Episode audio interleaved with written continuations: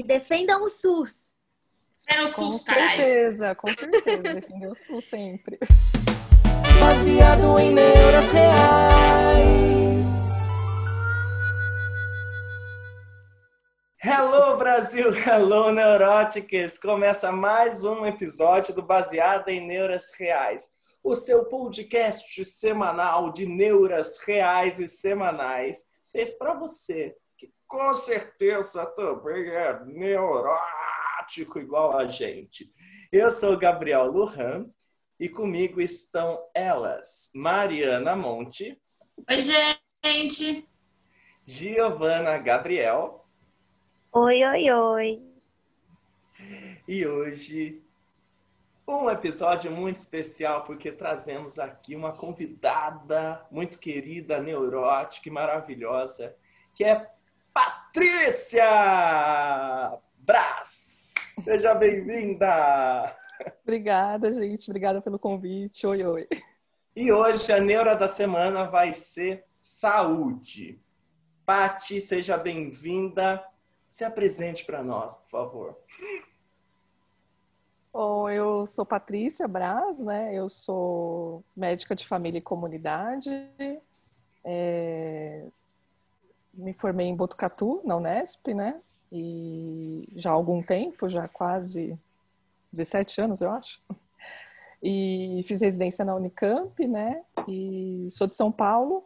E tô aqui em Amparo já há alguns anos, acho que somando tudo dá uns 10 anos, mas a minha última estada em Amparo há uns 4 anos e pouquinho.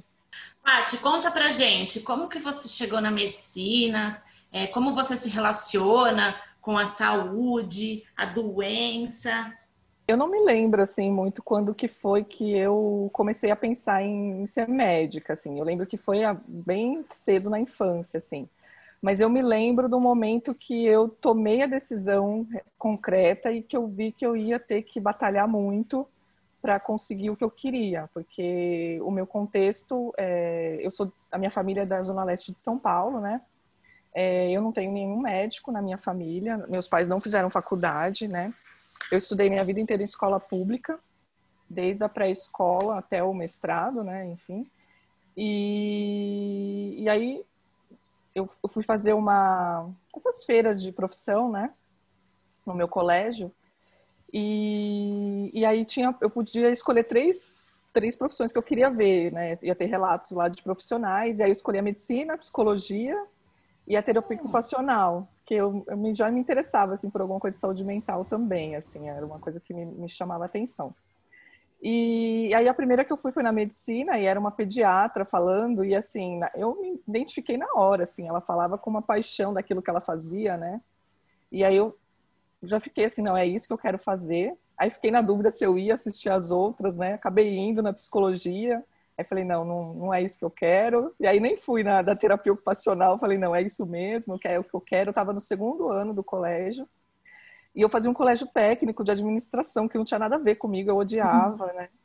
E só que o problema era que eu não tinha nem matéria básica, assim, eu, eu, tinha só português, o resto eu não tinha nada, era tudo matéria técnica, né? E aí eu caiu a ficha, eu falei, ferrou, né? Porque agora eu vou ter que correr atrás disso, porque não é tranquilo, né? E eu tinha que fazer uma, uma universidade pública porque não tinha condições de, de bancar uma, uma universidade particular de medicina, né?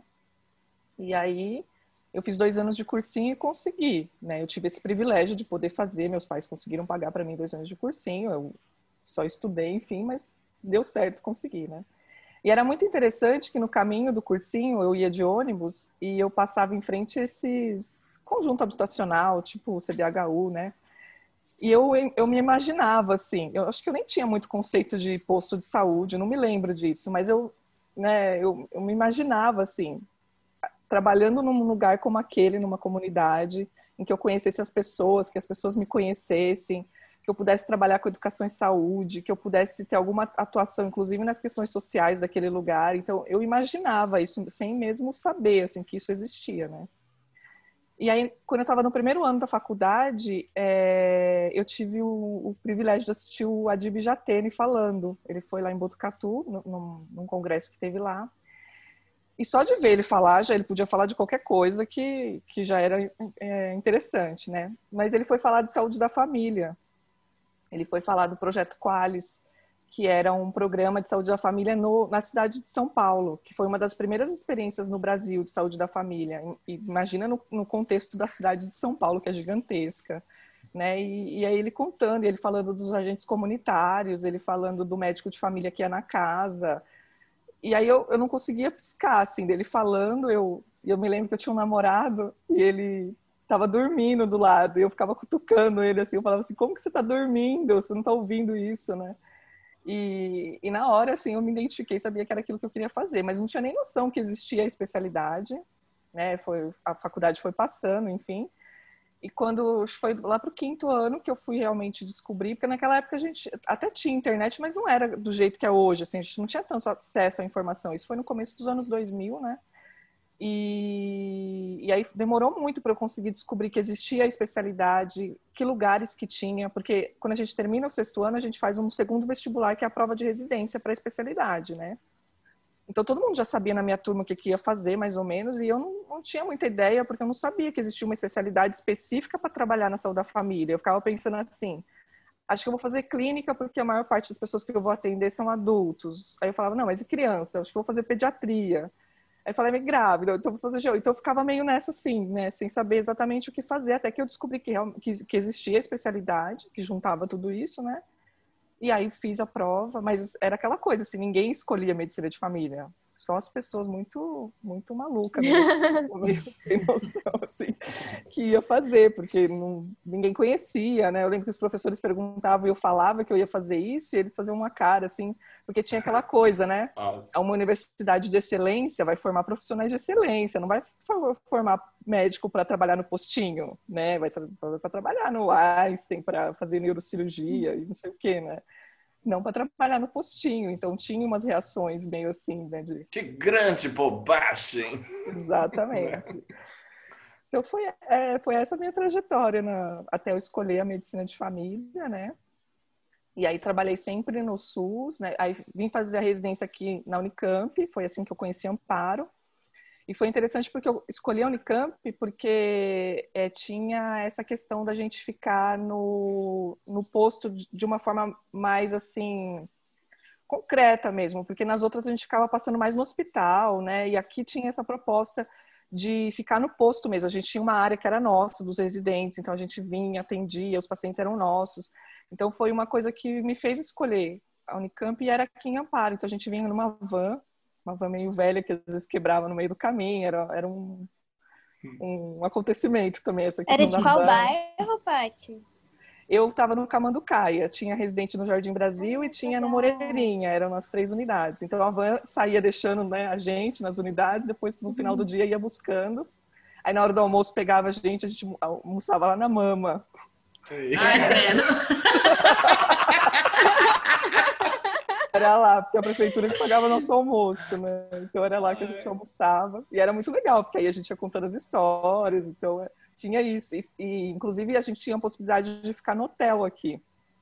Então eu no segundo ano eu ficava muito aqui. Eu dormia no hotel, comecei a fazer academia aqui, comecei meio que já viver em Amparo, né?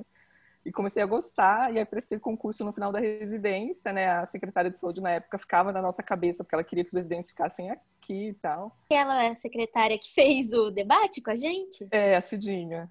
Ai, ela é muito boa, né? Ela é excelente, assim. E eu fiquei aqui por causa dela, porque eu tinha muita sensação, ah, assim, que, que, que, eu ia ficar estagnada em Amparo. Eu falei, ah, eu já vivi a experiência de Amparo, uma cidade pequena, agora eu tenho a possibilidade de ir pra... Tinha proposta até em Fortaleza para ir trabalhar, assim, tinha um monte de coisa. E aí eu fiquei muito na dúvida, mas por causa dela eu fiquei aqui. E acho que foi, foi uma decisão acertada, porque logo que eu entrei, ela uma, uma semana eu trabalhando, ela me chamou para ser coordenadora do posto lá do Jardim Brasil. Então eu fui atender hum, lá e demais. coordenar. Então eu tive a experiência, e lá tinha residente também. Então eu tive as três experiências ao mesmo tempo, de receber aluno, de fazer gestão e de atender. E foi uma loucura, assim. Eu quase, eu não sei como eu não surtei, porque foi uhum. muito. Uhum. Eu era é, recém-formada, inexperiente, foi, foi um desafio bem grande, assim, na minha vida, né? Mas acho que foi um dos momentos que eu mais aprendi, assim, na vida. E tinha muito respaldo da equipe de gestão da secretaria, né? As coisas funcionavam. Então foi muito, foi muito legal, né? Aí eu fiquei aqui uns que cinco ótimo. anos e aí começou a dar uma dar uma desacelerada na gestão. Foi na metade da gestão do, do Paulo Miota, já começou a dar uma. mudou a secretária daqui, aconteceu algumas coisas, e, e aí eu comecei a sentir que eu estava estagnada. Eu falei, ah, não estou muito nova para me sentir assim. E abri mão do concurso e fui para São Bernardo, que era uma cidade também que estava assim, fervilhando, assim, tudo estava acontecendo em São Bernardo do Campo. Eu tinha ido num congresso e vi várias experiências de saúde mental, assim, muito legais, de atenção básica, de hospitalar, assim, estava fervendo a rede. Tanto que depois o secretário de saúde de lá virou ministro da saúde, né, o Arthur Quioro. Então também foi um lugar que eu aprendi, assim, muito, porque era, era interessante como aqui só que era dez vezes maior, né? São Bernardo tem quase um milhão de habitantes. É, acho que a Secretaria de Saúde aqui era o tamanho do departamento que eu trabalhava, assim, era né, a Nossa. proporção, assim, a dimensão era muito grande. Então, e lá eu fiquei mais na gestão. Então eu aprendi muito, assim, né, lá também. Com, tive contato com muitas pessoas importantes da história da, da, da, saúde pública do país, assim, sabe? Foi muito legal essa experiência. Aí a Helena nasceu, minha filha, e aí fiquei naquele dilema, né? Acho que vocês trabalharam no, no, no episódio anterior da questão da vida no interior, né? Eu já tinha o contato aqui, o pai dela era daqui, enfim. Aí a gente resolveu vir para cá, né? E aí voltei a trabalhar aqui. E aí foi um período meio nebuloso, assim, que eu não estava me encontrando, né? E aí entrei na Unimed, né? Que é onde eu tô hoje. Estou trabalhando com medicina de família, com atenção primária lá. É um, é um, um ramo novo, assim, ó. A saúde suplementar também tem investido muito em atenção primária, porque tem, tem visto que isso é, é super importante para a sustentabilidade, inclusive, do sistema, por conta de recurso financeiro e de qualidade de atendimento também. Então, é, faz dois anos que eu tô lá e tem sido uma experiência bem, bem marcante também, porque é totalmente, não, não é totalmente diferente, mas é, é diferente do SUS, né, do, do, serviço público, assim, tem algumas especificidades. Então, eu tô aprendendo também a fazer isso, que é uma coisa que eu não tinha experiência, né. É isso, gente, a minha. Muito maravilhosa, né, gente, essa convidada. Demais. Paty, e assim, só para é, é, um, como é um ramo assim, muito específico, né? A gente também não é algo que, que o público também conhece, né? Que sabe até que existe essa especialidade. Você pode dar uma explicada assim, o que é o médico da família? Sim.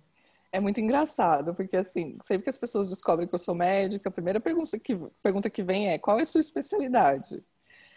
E aí eu respiro fundo, porque assim, eu já, eu já criei essa resposta 50 milhões na minha cabeça, né, de vezes, assim, que eu sempre vou adaptando, porque eu vejo que mesmo eu explicando, as pessoas não entendem, né?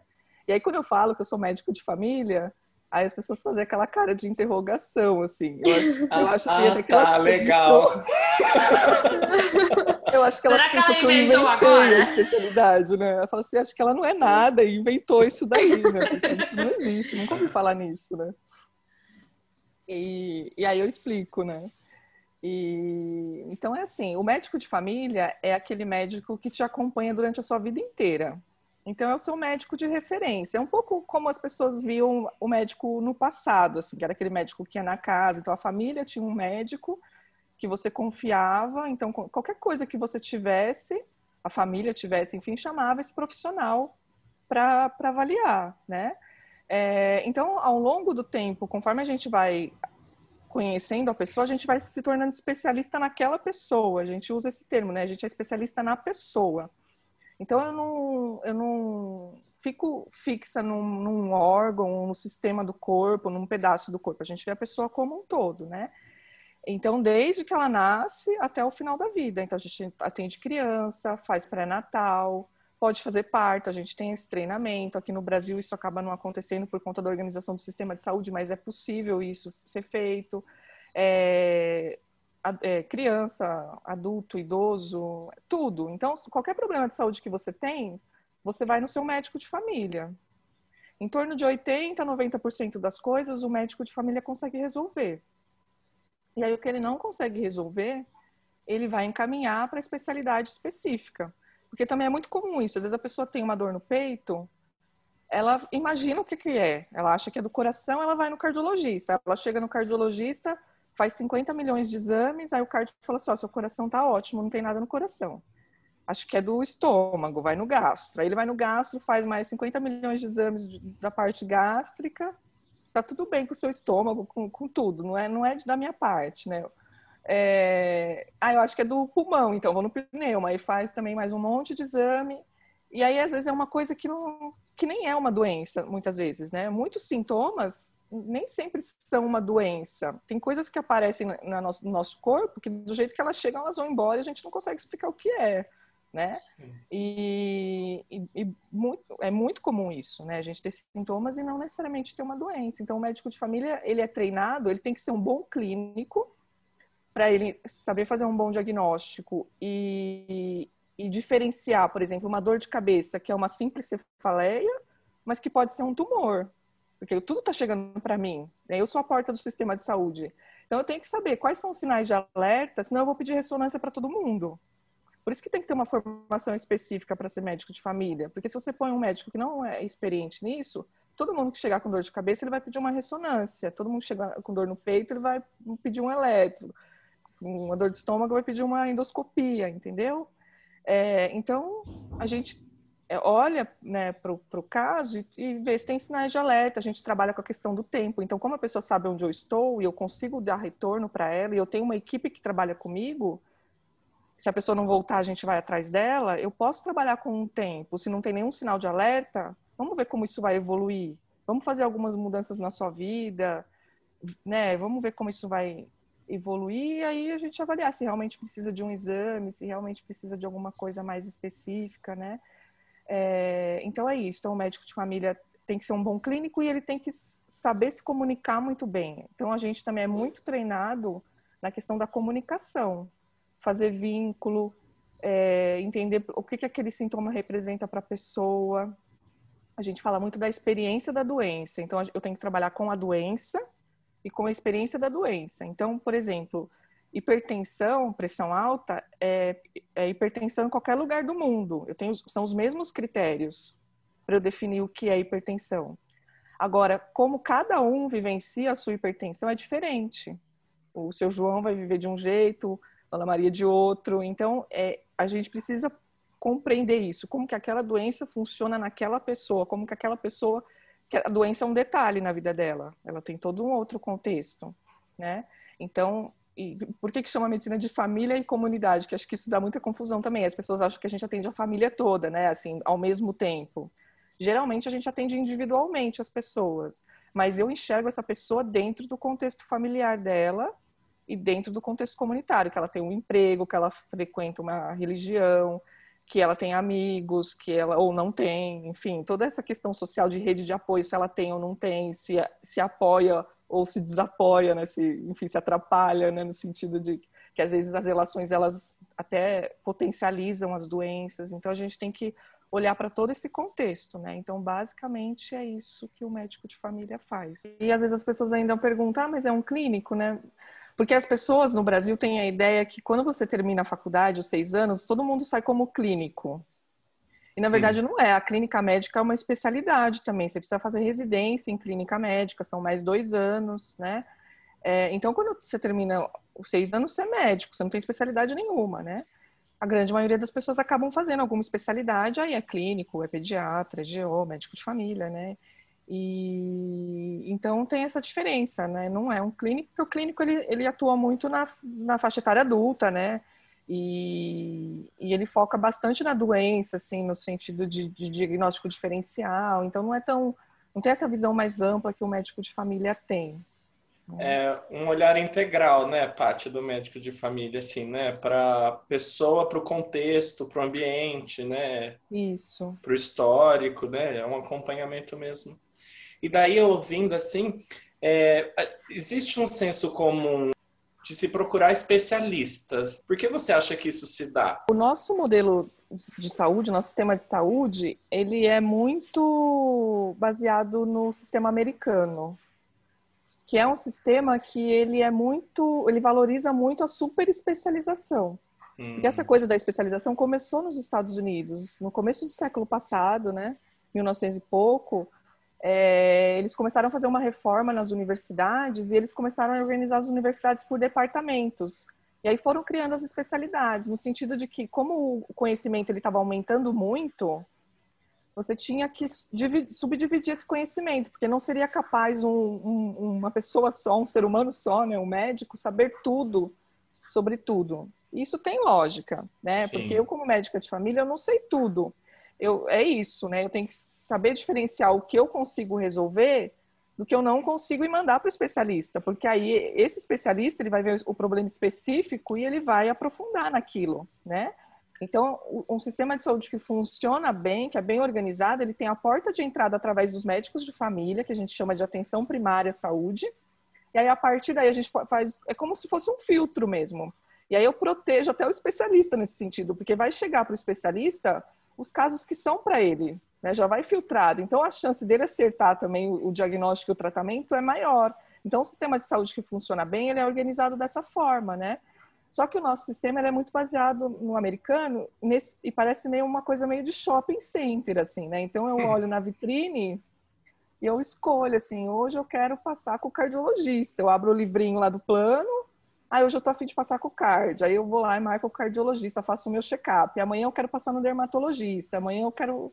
Ah, eu tô com uma dorzinha de cabeça, eu vou no neuro para ver se tá tudo bem com a minha cabeça. Né? Então, assim, a gente vai usando o sistema de uma forma bastante equivocada, porque todo contato com o médico, né, todo contato com o sistema de saúde, é bem provável que você vai ter alguma intervenção, né, ou você vai sair com uma prescrição de um medicamento, ou com uma solicitação de exame que pode te fazer bem, mas que também pode te fazer mal. Hum. E as hum. pessoas não têm noção disso. Né? A gente acha assim que sempre fazer exame é bom. Quanto mais exame eu fizer, melhor. As, as pessoas chegam muito e falam isso para mim assim: eu quero fazer todos os exames. É impossível fazer todos os exames, porque tem, eu, eu nem sei quantos. Me vira do avesso. eu nem sei quais são todos os exames que existem, né? Às vezes até as pessoas falam assim, ah, eu quero fazer um hemograma completo, porque tem a ideia de que o completo é um exame que vai ver tudo, né? Então, ou a ideia é que eu vou fazer uma tomografia, a gente brinca, mas é, é sério, né? Assim, fazer uma tomografia de corpo inteiro, eu vou conseguir ver tudo que está errado no meu corpo e vou resolver, né? Só que assim, o nosso corpo ele não é igual. A gente não foi feito numa forminha e todo mundo igualzinho, né? Por, assim, para dar um exemplo bem né, marcante, assim, tem pessoas que têm o coração do lado, todo mundo tem o coração do lado esquerdo, é né, o normal, vamos dizer assim. Tem pessoas que nascem com, com invertido, é do lado direito e, e funciona e é, e é normal, entendeu? Para ele é normal se eu for pegar como não normal, né, eu vou, vou, vou virar, vou pegar todo mundo e, né, e pôr o coração do lado esquerdo, é uma, é uma ideia assim meio absurda, mas só para a gente pensar que às vezes você pode ter um cisto no, no, fígado, você pode ter um, sabe, assim, pequenas alterações de formato, de tamanho, que não fazem diferença nenhuma para sua vida e para sua saúde. Só que muitas vezes quando você acha uma coisa dessa, você vai investigar, porque você vê lá um, um nódulozinho, você não vai ignorar e falar assim, ah, não é nada, porque de repente pode ser alguma coisa. Aí você vai lá fazer uma biópsia, aí você vai fazer. Então você. E as pessoas falam, ah, que ótimo, eu descobri no começo, mas de repente você ia viver sua vida inteira, você ia morrer de outra coisa, aquilo não ia fazer diferença nenhuma, e você foi submetido a diversas coisas, diversos tratamentos desnecessários. Então, essa. É, esse balanço, né, é, esse equilíbrio entre prevenção, né, o que, que, é bom prevenir, como prevenir, é uma coisa que tem sido muito discutida recentemente, porque a gente começou nesse caminho, assim, é, é, melhor prevenir do que remediar, então é sempre melhor prevenir, mas o excesso de prevenção também é prejudicial, e a medicina de família trabalha isso muito, a gente chama de prevenção quaternária, que a prevenção é dividida em graus, assim, acho que nem vale muito a pena falar sobre isso, mas é uma, uma questão da que você olha a prevenção no sentido de evitar que a pessoa seja prejudicada por um excesso de medicação ou por um excesso de investigação, por um excesso de exames. Então a gente tem que fazer, tá sempre de olho nisso, assim, o que realmente vai ajudar aquela pessoa, informar as pessoas que, ela, que existem riscos, né, para ela tomar decisão em conjunto com a gente. Então a medicina de família faz muito isso, né? E o nosso sistema, infelizmente, ele é muito nesse nessa questão da especialidade. E aí fazer essa mudar essa cultura é muito difícil, né? Paty, eu estava pensando aqui. A ideia que me vem à cabeça é que é de fato a porta de entrada para o sistema de saúde. É que o médico da família para choque, né? Ele que vai analisar o que está precisando. E quando vai para o especialista, é um encontro pontual. Exatamente. Assim, pegou É exatamente o espírito, porque é isso. Tem, é, para a gente considerar um serviço de atenção primária, tem quatro características mínimas que tem que ter. Uma delas é, a gente chama de coordenação do cuidado. É exatamente isso que você falou. Então, o paciente ele é sempre da atenção primária, sempre. Mesmo que ele tenha um câncer, ele tenha que ir para a Unicamp fazer uma cirurgia, fazer uma quimioterapia, alguma coisa assim, eu tenho o sistema, o serviço de saúde, o posto de saúde, né, que seria atenção primária, ele tem que saber que a pessoa está lá, que ela está indo, que se está dando certo ou se não está, que ela tem outras questões de saúde que a gente tem que continuar monitorando. Então é, é, bem pontual. Então ele vai lá, resolve o problema dele e ele volta pra gente. Sempre assim. Se ele vai no cardiologista, ele vai porque, por exemplo, às vezes ele tá com uma pressão super alta e eu não tô conseguindo controlar. Eu mando pro cardiologista, ele vai investigar o que está acontecendo, vai vai estabilizar essa pessoa e vai mandar de volta para mim. E eu continuo seguindo essa pessoa. Em qualquer momento que ela precisar de novo, ela volta. O que, que acontece no nosso sistema? A pessoa fica tratando hipertensão com o cardiologista. Aí, quando tem um caso muito grave de cardiologia, que eu preciso do cardiologista, eu não consigo, porque ele está atendendo coisas que ele não precisava atender, que eu resolvo. A gente inverte. E aí, por isso que as pessoas ficam, ah, eu estou esperando um neuro, faz um ano que eu estou na fila do neuro, faz um ano que eu estou na fila do ortopedista. Porque as coisas que vão para o especialista são coisas simples que poderiam ser, ser resolvidas na atenção primária. Por isso que o sistema acaba não funcionando. Aí, Paty, se você puder contar pra gente por que, que no, se a gente bater lá no hospital, a enfermeira vai xingar nós com a dor de garganta? Tá. Acho que é legal. Então, a gente tem que pensar o sistema de saúde, né, como um todo. Então, o sistema o que, que é? São vários serviços, cada um dos serviços ele tem uma função dentro do sistema. Então, eu tenho o posto, eu tenho o hospital, eu tenho uma clínica de reabilitação, eu tenho uma clínica de hemodiálise, enfim, tem um, um sistema e ele tem que ser integrado. E cada serviço faz uh, o, o, que tem que fazer, né? Então, o hospital, né, o pronto-socorro, ele é específico para urgência e emergência. E aí, o que é urgência e emergência? Porque às vezes a gente está com uma dor importante que a gente fala, não, isso é uma urgência para mim, né? Porque eu estou sofrendo, então isso é uma urgência. Então, não necessariamente é uma urgência, e às vezes, é lógico que as pessoas às vezes têm dificuldade de saber exatamente se é uma urgência ou não, né? Então tem essa questão. Então, às vezes pode acontecer da pessoa achar que é e vai lá e, e não, não, necessariamente é. Mas basicamente, assim, a urgência e emergência definida é, se você não intervir em 24 a 48 horas, a pessoa tem um risco de morte iminente. Então, um, infarto, um derrame, um, um acidente importante. É, são, são esses quadros que deveriam ir para o hospital, para o pronto-socorro.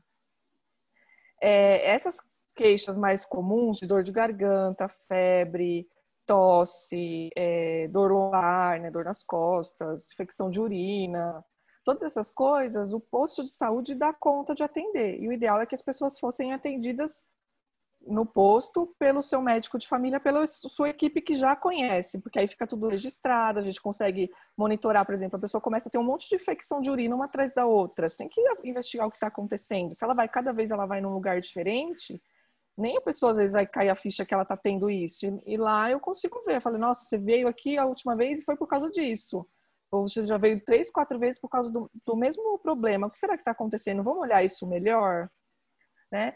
É, só que a organização do sistema também é falho, Mari. Então, é, eu nem culpo as pessoas, assim, porque o posto de saúde, muitas vezes ele tem dificuldade de entender as pessoas que estão lá, que você tem que atender todo mundo é, quando, as, quando as pessoas precisam.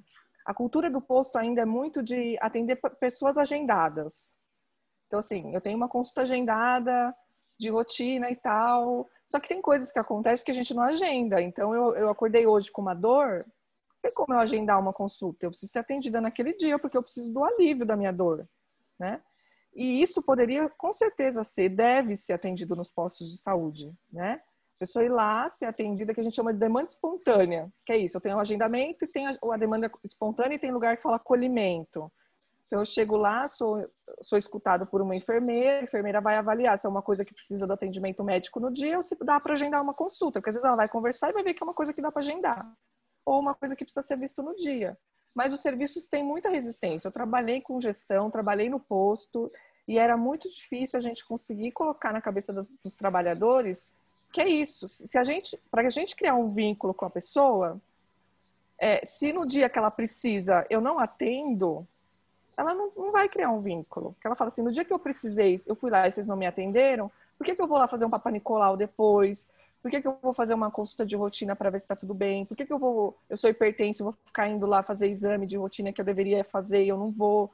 Então, você acaba perdendo esse vínculo, né? E, e, realmente, assim, as equipes, elas, elas trabalham com um número de pessoas muito grande. Isso também é um problema no Brasil.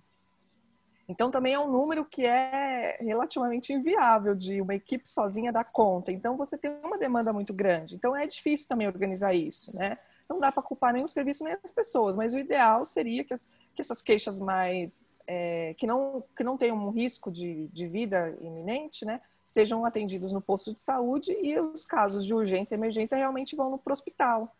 Né? E aí você consegue dividir melhor o recurso, né? E o tempo de espera das pessoas, você facilita o acesso, tudo isso. Mas infelizmente na prática é difícil de colocar isso, né? Fazer isso acontecer de verdade. Paty, conta pra gente como que é o funcionamento do posto, porque às vezes eu tenho a sensação que as pessoas elas não compreendem muito bem assim, até mesmo questão de fluxo, sabe essas coisas. Uhum. E aí a gente sempre vê alguém metendo pau no, no SUS, no posto, mas também não, não sabe a lógica, né? E, é, e é difícil mesmo saber a lógica para quem está de fora, né? Então acho que esclarecer isso sim, é bem difícil entender, né? Então, o, o posto de saúde é o serviço de atenção primária. Ele pode ter várias formas de se organizar. O Brasil escolheu a saúde da família como a forma de organizar os seus postos de saúde. Então, o Ministério da Saúde, ele induz que os, que os municípios é, coloquem a saúde da família para organizar os postos nem todos os municípios têm, e tem município que tem uma parte dos postos que funciona como saúde da família e tem uma parte que funciona como BS tradicional. Eu vou falar da saúde da família, eu acho que é o que, que, que seria o mais indicado, né? que seria o, o ideal para a gente realmente é, ter um serviço de saúde que funciona, né? É, então, o posto, ele trabalha, ele tem um território que ele toma conta, né? Então você pega, por exemplo, em Amparo, acho que são 14, 16, não me lembro. Então você divide a cidade em 16 pedaços, cada pedaço tem um posto de saúde. Então tem certinho. Geralmente no posto você vai lá, vai ter uma pinha na, na, na parede, tudo dividido. Cada posto geralmente tem é, duas a três equipes de saúde da família, então não é uma equipe só. Então são cada equipe, né? Tem um médico, um enfermeiro, um técnico de geralmente dois técnicos técnicos de enfermagem é, e agentes comunitários de saúde, né? Então ele tem as ruas ali, as casas certinho, o número de pessoas que ele cuida, né? É, e o posto trabalha com isso. Então a gente tem programas que são prioritários, então hipertensão, diabetes, gestante, criança menor de dois anos, quem tem tuberculose, hanseníase, são as, as prioridades, vamos dizer assim, do posto de saúde. Mas o posto ele tem que trabalhar com tudo, então, tudo que eu tiver, o que, qual for o problema que eu tiver, eu tenho que ter um acesso facilitado ao posto. Então, os serviços de atenção primária, a gente, um, um dos conceitos, né, um dos critérios é ter acesso. Então, ele tem que estar perto das pessoas, né, no bairro, e ele tem que ter uma, um jeito de se organizar que facilite as pessoas conseguirem consulta. Então, por isso que o ideal é que a agenda seja o mais livre possível que eu consiga a consulta no mesmo dia ou no dia seguinte, né?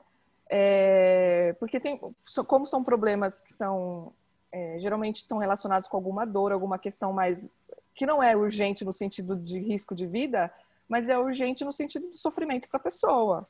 Então ela precisa ser atendida o quanto antes é, para receber uma medicação. Então o posto ele pode fazer um remédio ali para dor de cabeça, ele pode fazer um, um exame de urina, um, alguns exames mais simples que você consegue ter o resultado no mesmo dia ou no dia seguinte para já resolver o problema. Se é uma situação que o posto não consegue resolver, ele vai encaminhar. E aí o posto precisa agendar a consulta da pessoa ou o exame, informar a pessoa. É, essa semana eu, eu vi no Amparo Conectado, não sei se vocês viram, né? O Amparo Conectado é uma página que tem aqui no, no Facebook da cidade, que toda cidade deve ter, né? Que aparece de um tudo lá, né? E teve uma postagem de uma mulher falando que ela foi no posto e ela foi pedindo uma tomografia para ela e ela não conseguiu, ela foi no hospital e não conseguiu agendar a tomografia porque chegou lá falaram para ela que, que o hospital não está mais fazendo tomografia. Isso não existe, gente. Assim, não existe isso. A pessoa não tem que sair com o papelzinho do posto e ela sair batendo nos lugares para agendar. O posto de saúde tem que agendar. Se ele não agendar, ele tem que dizer para a pessoa onde ela tem que ir para agendar. Mas o certo é o serviço de saúde fazer isso, porque o que, que acontece? Na Secretaria de Saúde tem um departamento que chama regulação. Então, essa regulação ela vai receber todos os pedidos de tomografia da cidade. Porque geralmente o número de pedidos é maior do que o número de disponibilidade de exame. Sei lá, eu tenho 20 tomografias que eu posso fazer na semana e eu tenho 100 pedidos. Para quem que eu vou agendar? E saúde não é fila do pão. Não é quem chega primeiro que vai fazer. A saúde tem a lógica de quem precisa mais vai fazer primeiro. Então eu posso ser o último que cheguei. Se o meu caso é o mais importante, mais sério, tem maior risco, eu vou passar na frente de todo mundo. E tem critérios para isso. Quando eu peço um exame, eu vou justificar por que, eu estou pedindo, eu ponho lá. Por que, que é urgente, por que, que tem que fazer. E aí uma pessoa vai pegar isso e vai juntar e vai escolher, vai dizer, olha, esses aqui tem que fazer primeiro, porque são mais graves, tem mais. Né, tem um tempo, não pode ficar esperando, né? Então não existe a pessoa sair. Então, o posto de saúde ele tem que dar conta de tudo isso, né? Ele faz Papa Nicolau, então exames de prevenção, é, faz vacinação. Então, a sala de vacina é um lugar que tem que funcionar o tempo inteiro do posto, porque você tem que dar acesso. A gente quer que as pessoas vacinem. Então, não, não pode acontecer eu chegar lá e não conseguir ser vacinado porque o serviço não está adequado para me receber, né? É... Acho que são mais essas coisas assim que a gente acaba fazendo. Tem o papel da gente comunitário que é bem interessante, porque ele faz esse, esse elo, né, da comunidade com o posto. Isso é então, legal então, explicar, peço... Paty, quem é o agente comunitário, né? quem é essa pessoa. Sim. Inclusive, a saúde da família começou no Brasil pelos agentes comunitários. É uma história muito legal. É, começou lá no Ceará, eles no Nordeste, né? Eles tinham uma mortalidade infantil muito alta. E, e foi interessante que foi num ano lá que teve muita seca. Então eles foram contratar as pessoas, porque as pessoas estavam passando fome porque não tinham trabalho, então eles resolveram contratar as pessoas e aí juntaram isso com uma necessidade de, de informar as pessoas, porque as crianças basicamente morriam de diarreia, porque não estavam ingerindo líquido, né, desidratação. E pneumonia, né, que aí você consegue ter alguns sinais de alerta que, que a pessoa tem que ir para o serviço de saúde ou não. Então eles treinaram essas, basicamente foram mulheres, também isso é bem interessante. É, eles contrataram essas mulheres, treinaram e elas iam para a comunidade orientar as pessoas. E eram pessoas que ah, vizinhos, né? Pessoas que são que conhecem. Então ela tinha uma entrada lá, ela tinha uma credibilidade lá. E aí eles conseguiram diminuir muito a mortalidade infantil com isso. As, as mulheres começaram a fazer mais pré-natal, então tinha um foco assim materno-infantil e teve um resultado absurdo. E aí o Ministério da Saúde, em 1991, criou esse programa de agentes comunitários de saúde e em 94 criou o programa de saúde da família. Então, a agente comunitário é essa figura que é importantíssima, que é uma invenção brasileira, né? Os outros serviços de atenção primária no mundo não, não trabalham com essa lógica, porque no Brasil a gente tem uma coisa muito forte do território. Né? Como a gente tem muitas áreas de vulnerabilidade social, e isso está muito relacionado com adoecimento, é, a gente precisa ter uma tecnologia diferente para lidar com isso. Só a saúde não dá conta, né? É, então, a saúde da família, ela tem muito isso também, de fazer uma é, intersetorialidade, né? Você junta assistência social, junta educação, é, se junta, junta os instrumentos que tem no bairro, igreja, enfim, o que tiver disponível, você junta para cuidar das pessoas, né? E o agente comunitário faz muito esse elo, porque ele conhece a comunidade, ele mora lá, ele reivindica as coisas, ele, ele acaba sendo paciente do posto, ele sabe como aquilo funciona. Então, ele também trabalha nesse sentido, né, de mobilizar a comunidade para reivindicar coisas, é, facilitar o acesso das pessoas, a própria comunicação da equipe com, com a população. É um elo, né? Sim. Ah, é muito bonito. É lindo. Muito bonito mesmo. É um trabalho muito É fundamental. Eu me lembro assim muito na prática de eu, às vezes eu estar atendendo uma pessoa e sair, porque às vezes o agente comunitário ficava, tinha uma salinha, né? E eu, eu ir lá conversar com o agente comunitário para entender melhor a, o contexto daquela família. Porque às vezes me chamava atenção na consulta alguma coisa que eu não conseguia entrar, a pessoa não me contava, e eu ia conversar com a agente comunitário e ele sabia de tudo. Assim, de tudo. que legal. Tudo, né? Que vocês possam imaginar, o agente comunitário sabia. E assim, e é importante para a gente entender o contexto da pessoa, né? Da gente realmente conseguir tratar e conseguir mudar a realidade. Então é fundamental. Faz toda a diferença, né? Sim. Que me lembrou um exemplo de uma amiga minha que fez estágio num, num lugar de assistência social. E ela foi num bairro, é, era na assistência, mas é, o seu relato acendeu aqui em mim. Ela conta, ela contou isso pra gente, né, junto na supervisão, que a mulher não sabia ler hora, né, e ela precisava dar o um medicamento pro bebê. Uhum. E aí chamou o filho mais velho e conversou com ele, sabe? É, desenhou o relógio, mostrou. Não conseguiram ensinar ele a ler as horas, né? E era uma, uma, mulher, uma mulher gaga também, ó, só de falar gaguejei. E teve uma. Para ela, que era estudante de psicologia, foi muito impactante estar diante dessa realidade e, e, ter que ajudar uma criança a aprender a ler hora para dar remédio para o irmãozinho, porque a mãe não dava conta. É, e aí eu queria que, assim, eu lembro que na época aquilo chocou todo mundo, porque é a bolha, né? E eu tenho a sensação, assim, que não são todos os médicos que estão prontos para se, se colocarem nesse lugar de se deparar mesmo com a pobreza, com a a vida zero dignidade ou muito, muito pouca dignidade, né? Você tem alguma percepção nesse sentido, Paty? Como que é? Ou eu tô viajando? Não, Mari, faz todo sentido, sim, né? E por isso que a gente fala que, que precisa ter uma formação específica para trabalhar no posto de saúde. As pessoas acham que, que é simples trabalhar no posto. As pessoas falam assim, é o postinho de saúde, né? E elas olham assim, quem trabalha no hospital e quem trabalha no posto, como tendo uma diferença muito grande no sentido de um conhecimento maior e tal. E na verdade, você tem que ter um, um conjunto de conhecimentos e habilidades para lidar com essas situações que você falou. Né? E isso a gente pode treinar, isso a gente consegue treinar, essas habilidades de comunicação, de empatia, é, tudo isso é possível de ser treinado, então precisa ter uma formação específica para isso, né? E hoje a gente não tem. Então, quando a gente fala da saúde da família, né? É, para vocês terem uma ideia, eu peguei os dados do final do ano passado, eu não achei os mais recentes. A gente tem em torno de 45 mil equipes de saúde da família no Brasil inteiro. Vocês sabem quantos médicos de família a gente tem formados com, com residência médica ou com título de especialista? A gente tem 6 mil em média. Nossa! Mil equipes. E, e fora que os, os, o, a saúde suplementar, os planos de saúde estão investindo pesado nisso. E tem melhores condições de trabalho, de remuneração e tudo mais, e está drenando. Então, geralmente quem Sim. tem formação atualmente está saindo do SUS e está indo para a saúde suplementar.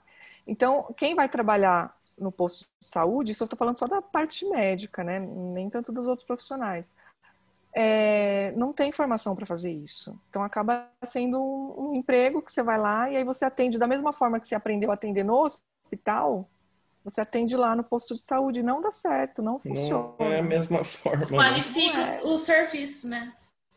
Sim. Porque é isso que você falou, assim, como que a gente lida com situações de violência, com situações de analfabetismo. Tem cada situação que a gente se depara no dia a dia que você fala assim, eu, eu não sei o que fazer outras realidades, toda... né, Paty, que ainda Sim. mais num país tão desigual como o nosso, né? E aí você tem que ter essa habilidade de juntar a equipe para pensar junto, fazer reunião de equipe.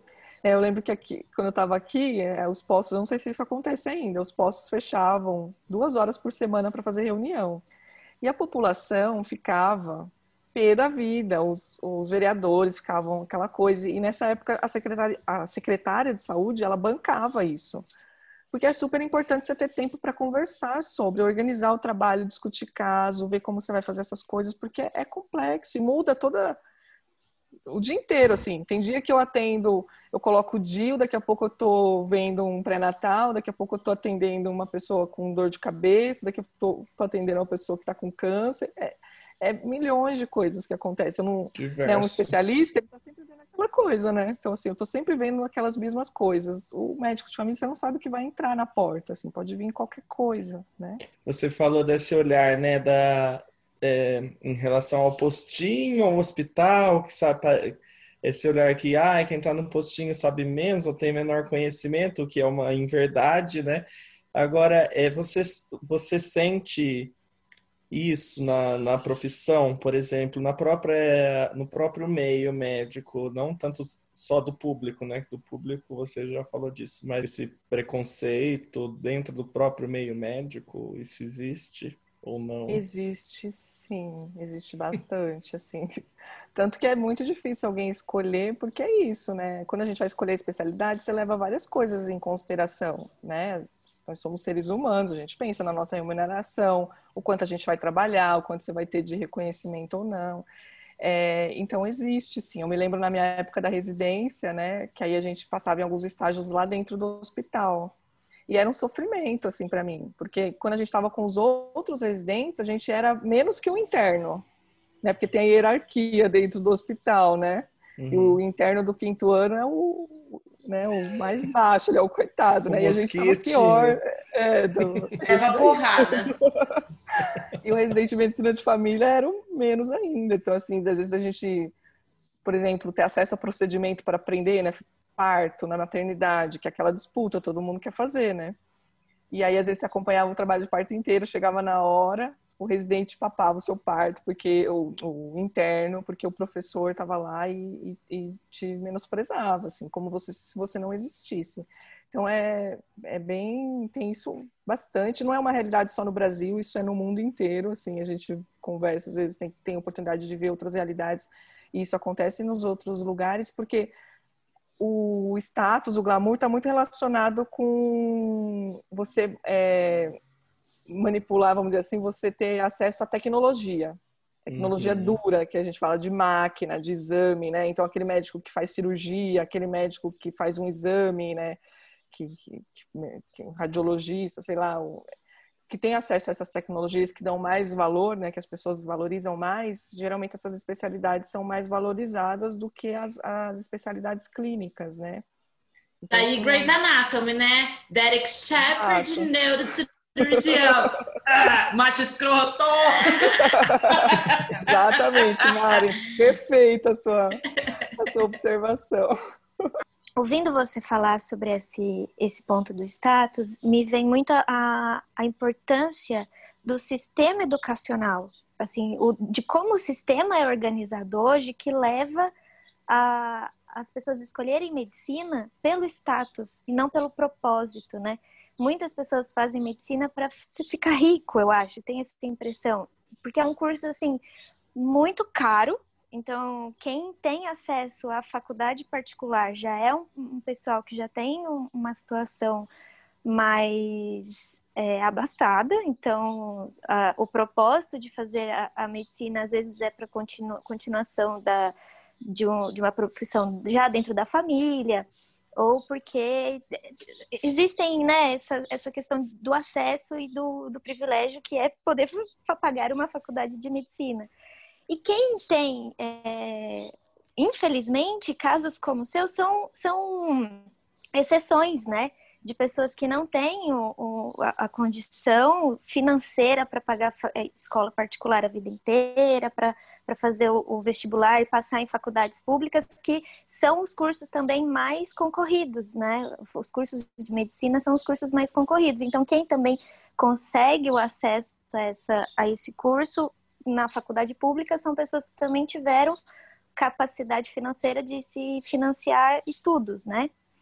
Então, é, eu penso muito nisso quando eu vejo, assim, principalmente em Amparo, né, que é o meu núcleo, assim, é, como médico, os, as, as, famílias ricas aqui são famílias de médicos, né, os médicos são, são pessoas importantes, são pessoas mais velhas, que fizeram carreira na, na medicina, E, isso me incomoda muito porque eu não, não sinto em muitas pessoas essa, esse propósito que você transmite assim com tanta naturalidade, sabe? O porquê que você escolheu a medicina, assim. E isso reflete no trato com o paciente na, e na escolha de onde você vai trabalhar, o porquê você vai para uma especialidade ou não. E, e o como a gente, enquanto paciente, se sente só mais um ou realmente ouvido e, e, sendo é, atendido de uma forma realmente humanizada, né? A gente se sente, assim, às vezes, é, dependendo do médico, tem médico que a gente se sente só mais um, só mais um número, e tem médico que a gente se sente ouvido, acolhido, e isso faz toda a diferença no nossa, na nossa experiência com a doença, né, que você comentou essa atenção e esse acolhimento faz toda a diferença no, na nossa relação com a doença e até, com certeza, na cura, né? Uhum. É, acho que você, tra traz um ponto super importante, Gi, assim, essa questão do individual e do coletivo, vou colocar nessa, desse jeito, assim, porque quem acessa a universidade né, de medicina, a faculdade de medicina, tem toda essa questão que você colocou. Né? Geralmente são famílias é, ricas, que têm uma tradição na família e tudo mais. Então a pessoa ela, se, ela paga muitas vezes um curso muito caro, né? Porque não são pouquíssimos que conseguem entrar numa universidade pública. É, então ela faz um investimento e ela pensa assim: agora eu quero ter o retorno disso. Então eu tenho o direito de escolher a especialidade que eu quero fazer de qualquer jeito. É, mas ao mesmo tempo, a saúde ela é um, um bem que ele precisa ter uma gestão, porque a gente precisa pensar no coletivo. Então, o governo, né, ele precisa de alguma forma fazer a gestão disso. Então, não dá para deixar que as pessoas escolham a especialidade do jeito que elas querem, porque de repente, se todo mundo escolher fazer dermatologista, a gente só vai ter dermatologista e a gente não vai ter outros médicos, né? Exagerando bem, assim. É, então, todos os lugares, todos os países que têm sistemas de saúde fortes, que geralmente são sistemas de saúde públicos, né? Porque é muito difícil fazer essa gestão pensando no, no lucro, né? Então é uma coisa que é ambígua e então, né, quando o sistema é público, você consegue pensar isso de uma forma mais é, pensando mesmo na, na saúde, né? Todos esses sistemas de saúde que que são fortes, eles geralmente têm atenção primária forte, que é tudo isso que a gente falou, e eles fazem a regulação do mercado. Então, por exemplo, na Inglaterra, no Canadá, no, o médico, ele pode até escolher, assim, eu falo, eu quero ser, ser dermatologista, só que lá você só pode exercer a medicina se você tiver uma residência, diferente daqui. Então, você tem que ter uma especialidade para você exercer a medicina. 50% das vagas de residência são de medicina de família. O resto é divide no, nas outras especialidades. Porque o que, que a população precisa? De médico de família. Entendi. Mais. E eles vão regular, eles vão avaliando, assim, olha, tem, tá tendo menos médico de família, então vão aumentar essa proporção, inclusive, às vezes passa até de 50%, porque eles vão monitorando o mercado, né, como é que tá a quantidade de especialistas. E aí o governo fala, ó, vai ter tantas vagas de medicina de família, tantas de dermato, tantas de cardio, de acordo com a necessidade da população. Então eles fazem isso. Legal isso. Eu no Brasil, sabia não existe isso, nunca existiu. Então, quem define o número de vagas de residência médica? E a grande maioria das bolsas de residência são financiamentos públicos. Diferente da graduação, a, a formação da especialidade geralmente é bolsa pública. Entendi. Né? Mesmo que seja, às vezes, hospital privado, às vezes tem algum financiamento público junto. Então, se é público, você está pagando, o governo está pagando a sua formação, ele tem que dizer o que, que ele quer, né? E a gente nunca teve isso. Então você criou um, um, um, programa em 1994 que precisava de um número X de médicos de família e você nunca fez um plano para ter médicos de família suficiente. Então a gente passa aí 25 anos, 26 anos, e aí é essa distorção que eu falei para vocês. Você tem 45 mil equipes e 6 mil médicos de família. Então, Nossa, é mas a... faz? E, e falando assim de 94, né? Esse programa é recente, né? É, é, são poucos anos, né, que ele existe, assim. Sim. Falta um pouquinho do um, um lado do planejamento, né? Não, e agora, sim, fundiu a minha cabeça que agora eu tô processando todas essas informações, porque isso é muito perverso, na verdade. É esse capitalismo do capeta, porque veja bem, você pega dinheiro público para formar gente que vai cobrar 500 reais a consulta, não tem retorno para a sociedade e isso só contribui para o aprofundamento da desigualdade social. Puta que pariu, não? Porque se você pega Cuba, por exemplo, tudo bem que o sistema é totalmente diferente do nosso, mas lá eles têm muitos médicos porque, e eles investem na formação. É o governo que investe na formação. Tem muita faculdade de medicina, tem muito médico. É, e aí eles, eles decidem onde o médico vai trabalhar. Né? Então eles definem isso. É, Canadá, como eu já falei, esses outros países também, eles também definem quantos médicos a gente precisa para cada especialidade. No Brasil nunca teve. A gente teve uma tentativa disso em 2013 com o programa Mais Médicos. O programa hum, Mais Médicos, ele tinha três eixos. O eixo que a gente, todo mundo ficou sabendo, que foi o que mais né, ganhou a mídia aí, foi a questão da provisão de médicos. Então, a gente não tinha médico para trabalhar nos postos, assim, tinha, sei lá, metade das vagas sem, sem médico, né? E aí você não tinha médico formado aqui para trabalhar, os brasileiros não queriam ir, eles trouxeram médicos do exterior e conseguiram. Teve cidades que nunca tinha tido médico e conseguiram. É, região indígena, enfim, várias regiões que nunca tiveram acesso à saúde, você conseguiu colocar médico lá. Então, essa foi uma coisa, meio que apagar o incêndio. O que, que dá para fazer agora, imediatamente? Não dá para você formar um médico, né? Pelo menos seis anos para você formar um médico, depois pelo menos mais dois anos de especialidade em medicina de família e comunidade. Então, são oito anos para você tempo. formar um médico de família. Então, antes disso, até você conseguir chegar a formar, você tem que trazer gente de fora para conseguir dar conta. Então, essa era uma questão. A outra era aumentar o número de vagas de graduação em medicina, né? Só que aí uma crítica era, fez isso através do sistema privado, não investindo em universidade pública, que aí também é uma distorção, então fazia ProUni e tudo, mas pagando universidade privada, né? Mas aumentou muito o número de vagas, porque tinha estudos mostrando, eles calculam lá quantos médicos tem para cada mil habitantes. Aí faz um ranking. O Brasil estava lá embaixo, comparado com os países da Europa e tal, então tinha uma perspectiva de aumentar e equiparar esse número, né? E ter, o terceiro eixo do Mais Médicos era a formação da, das especialidades. Então, ia começar a ter uma regulação. É, a partir de 2018, todo médico que fosse fazer residência ia ter que fazer pelo menos um ano de medicina de família e comunidade. É, e aí depois Seria ideal, ele fazer né? outra especialidade. Então, se tinha esse entendimento que muita gente ia fazer a medicina de família e ia ficar, porque ia se identificar e tal, e e ia ficar na medicina de família e aí você conseguia aumentar o número de médicos de família no país.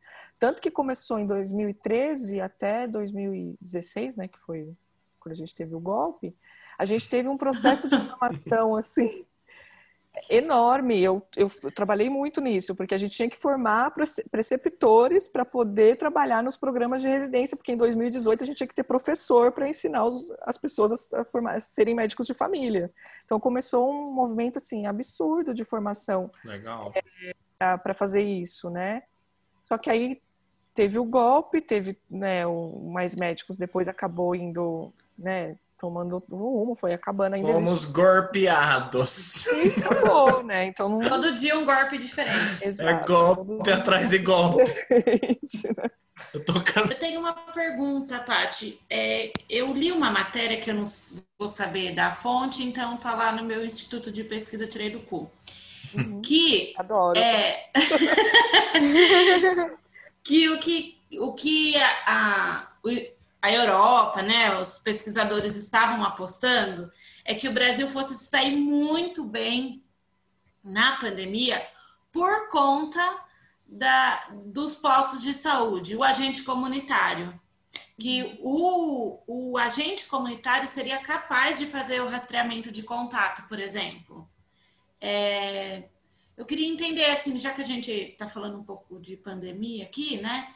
Uh, qual é a sua visão sobre isso? Se você corrobora? Explica para a gente como poderia ter sido feito.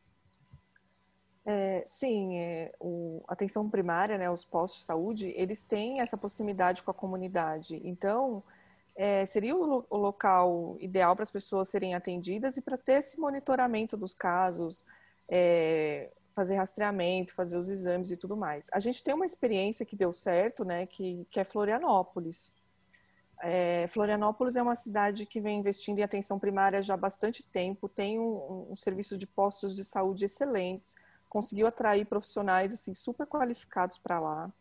Tem tido um desmonte porque mudou a gestão, tem tido, mas eles têm conseguido manter algumas coisas e é um município que conseguiu fazer muito o cuidado na pandemia através do, dos postos e dos agentes comunitários. Eles trabalham com, a, com WhatsApp, por exemplo, com, com celular para ter contato com as pessoas, é, de ir nas casas fazer os exames, é, de diminuir a circulação das pessoas, sabe? Então eles fizeram um, um, uma abordagem aí na, em relação à pandemia que foi bem, bem eficiente, assim, pelo menos na questão da saúde, né? Teve algumas questões aí, como a gente teve aqui, está tendo no país inteiro, de acabar liberando os serviços, né? A circulação das pessoas antes do tempo, aí tem um aumento de casos, agora eles estão, pelo que eu vi agora recentemente, está tendo um aumento importante dos casos, mas é um sistema que conseguiu, assim, por conta de ter uma atenção primária muito forte.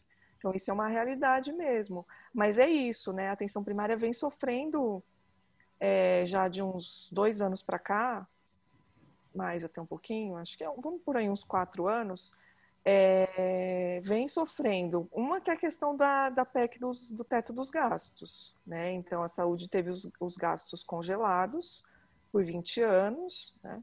Então, a gente já fazia milagre com o recurso que o SUS tem. Né? O SUS faz milagre com o recurso que recebe. Você ter isso congelado, ao invés de você pensar em ampliar recurso, isso está tendo impacto no, nos serviços, né? Então tem impacto nos postos também. Né? E outra coisa que em 2017 foi lançada uma nova política de atenção básica, né? de atenção primária. E, por exemplo, é, mudou algumas coisas, e uma das coisas é que não é mais obrigatório ter agente comunitário na equipe. E eles estão flexibilizando o formato das equipes.